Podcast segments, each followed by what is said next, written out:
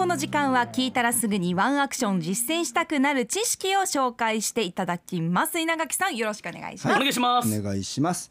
今日はですね、えー受験シーズンにそろそろ差し掛かってきたということでまあ推薦入試や栄養入試の結果なんかも大方発表されてるんですけどもこの時期にはねはい、うん、いよいよ本格的には出願が、まあ、年明けから始まるんですよね、はい。うんえーそこで本土に進学をした時の防災チェックというのをね今日はお話ししたいと思います。はい。はい。まあ、皆さんおそらくこの年末年始から追い込みに入っていて、うん。僕らも遠い昔ですけど正月はなかったのがまあ高校3年だったりとかねそうですね。したなっていうのはね。はい、うん、私もこう勉強してる時にお正月に母がお寿司を勉強部屋に差し入れしてくれたことがすごい印象的でしたうね。ん。うん。そうですよね、うん。何かいろんなやっぱりこう大学どこ受けようという前にまずセンター試験だったり、はい。まあ大学選びもそろそろ考えなきゃみたいな感じでしょうけども、またコロナの中でね、うん。体調面気にされながらね勉強している学生も多いと思いますね。そうですよね。うん。でまあやっぱり県外の大学も選択肢にやっぱり沖縄の場合はね、はい。えー限られてますので県外に行かれる方も多いですよね。うんうんそこでまあ県学県外の大学を目指した場合のチェックしておいてほしいことをですね2つ2点から考えていきたいと思います。はい。はい。大学選びの段階からぜひここも考えておいてほしいということなんですけど、それはまず住む場所。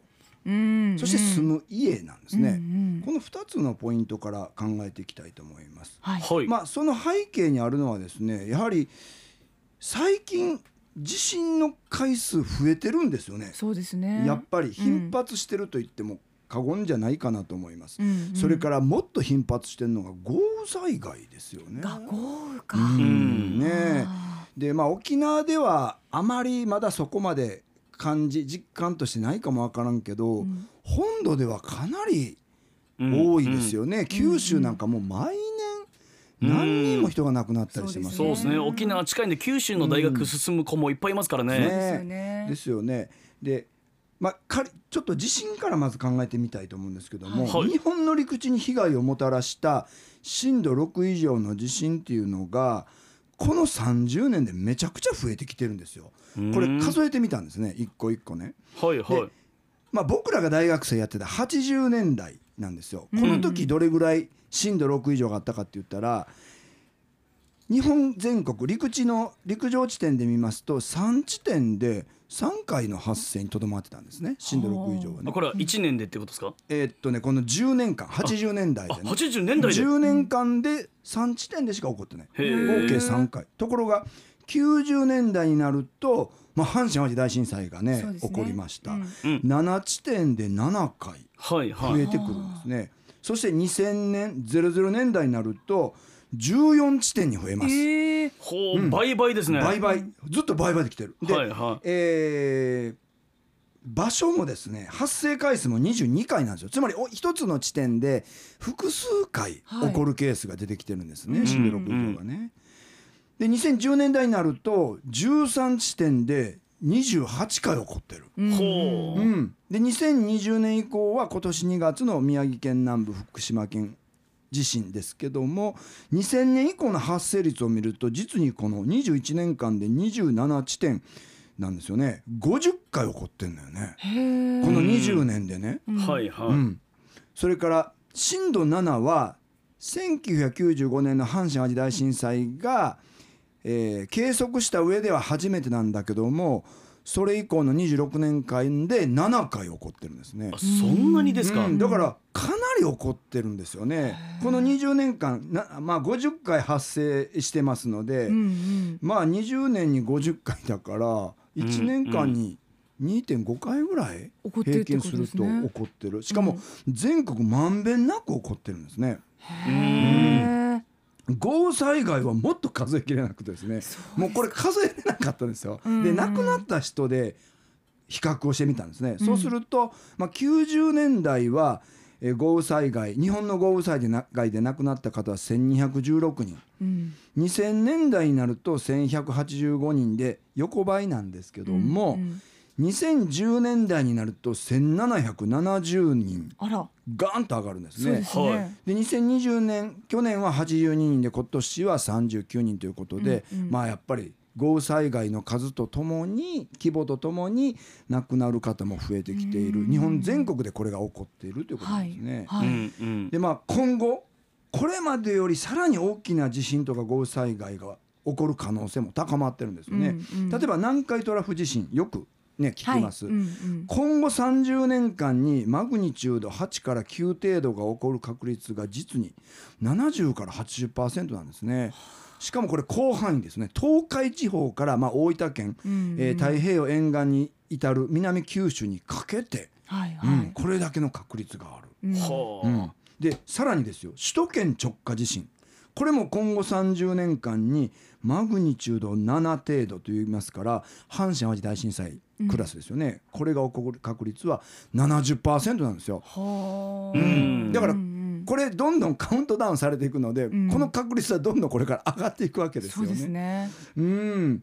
なのでねでまあ今日長官チェックでもお伝えしました。北海道東北沖の日本海溝千島海溝での巨大地震は30年間で40%ということなんですね。うんうん。だから本当にこう地震の危機は迫ってるし、うん。日本全国どこでも起こっている。で今まで地震空白域だったところところでも地震が起きてきてるんですよね、うんうん山形とか鳥取とか福岡とかね。で私たちが経験しました阪神・淡路大震災も発生当時の確率って0.02から8%しかなかったんですね。あそうだっだからたんですか。地震なんか絶対来ないと思ってて、はい。ああなってしまった。熊本地震に至っては0%からうん。ゼロパー0.9%だったんですよ。うんうんへえ。それが震度72回起こってるんですね、うん。はあはだからこういう状況になってきてるのでもう大学選びの時からやっぱり考えなきゃいけないってことね。そうですね。で今日はまあ進学する場合の住まいの場所探しのお話をしますけども、はい。まずやはり進学先の土地のハザードマップを見ておいた方がいいですね。うん。地形的なリスクとかね大学もやっぱりいろいろたくさんいろんな地形沿岸部もあれば山側にもあるし、はいはい。うんうん。それからまあ結構文教地区なんかはね、えーこの都市の真ん中にもあれば、まあ、この山の手の方に行ったりする。案外そういったところは、えー災害の発生も可能性としてなくはないところですよね。はいはい。なのでこうした立地とかあと通学エリアのリスクを知っておくことが大事。通学エリア？はい、うん。まあ、崖崩れが起こりやすいとかね。ああそうか。河川に近いところとかね、うん。いうことですよね、うん。それから過去の災害履歴を学んでおく。その土地でどんな災害が起こってるのかということを、まあ、事前に知っておくということがとても大事ですね。うんうん。うん。でさらに、まあ、大きな地震というのは、まあ、ほぼ断層が引き起こすので断層の存在というのをですね断層マップとかネットで調べておくことが断層マップ、うん、これ売ってるんですね。僕も今日持ってきたんですけどちょっと取り出すの忘れてたんで、あれなんですけどね。あのー断層マップ売ってましてそれからまあネットでも内閣府防災情報のページの、えー地震本部というところに行きますとですね都道府県ごとの地震活動とか断層被害想定なんかもしっかり書かれてるんですね。ううんでまあ、関東圏の場合はこの断層以外に相模トラフというねそういう、えー陸地にガーンとこうね地震が起こるそういう、んうんあの集中する場所がこの存在していたり、関西圏も京都大阪神戸はもう地震の数段なんですよ。地震断層でできているというのが関西といっても過言じゃないので和歌山もそうですからね、うんうんこれらやっぱり知っておくのは随分と大事なことだと思いますね。はい。あとまあ沿岸部だったら自治体が想定する津波とかね高潮の高さを知っておくのも大事だし地名に関心を持っておくこと。地名ですか、うん。過去の災害履歴が地名に残っていることが多いのへで、うん。え、こういったものは例えば本でよく出てるんですね。地名に隠された東京津波。講談社アルファ新書。これ僕もね読みました。地名に隠された南海津波。これも同じですね。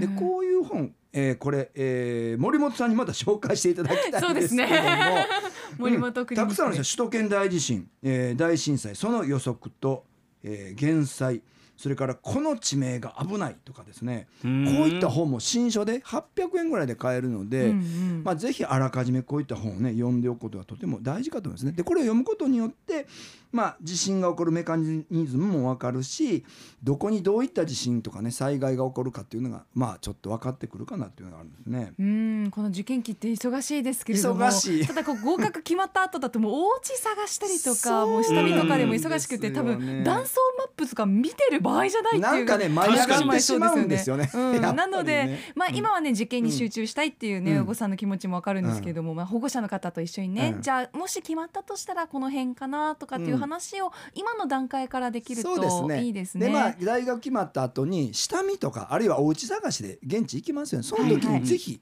うんそのあたりもよく見ていただいて、本も読んでおいていただくのがとても大事ですね。移動手段によってはここ通る道がちょっとこの辺りが危なそうだねとかそういうのをみ確認しておく時間っていうのが必要かもしれないですそうですね。まあ次回はですね今度実際に家を探すとなった時にどういうポイントが必要かというお話をしたいと思いますけど。おはい。ーうん。建物のポイント建物のポイントですね。あーうん。うん。この辺りもまあ次回お話。これはまあ次回ひょっとしたら来年になるかなと思います。来週はちょっと1年の振り返りやりたいなと思ってますのわかりでました。うん。はい。はい。こちら、えー、ツイッターでハニーマルアットマーク甲子園さん。大学が明石海峡の目の前。春まで通学できず現地の状況がわからないままでしたが古い学生寮はかなり被害を受けたようでした。そうですよね。うんということでまた次の回にねうん。つながるような、ねうん。お話ですけれどもやっぱりね大学生で初めて一人暮らしをされる方多いですから、やっぱりご家族も心配だし本人が何より心配ですよね、この時期から一緒に考えていきましょう、ガッキーのワンアクションお届けしていきお届けしました。今日からワンアクションしていきましょう。はいアップのポッドキャスト最後までお聞きいただきありがとうございました。生放送は平日朝7時から。FM921 AM738 RBC アイラジオ。県外からはラジコでお楽しみください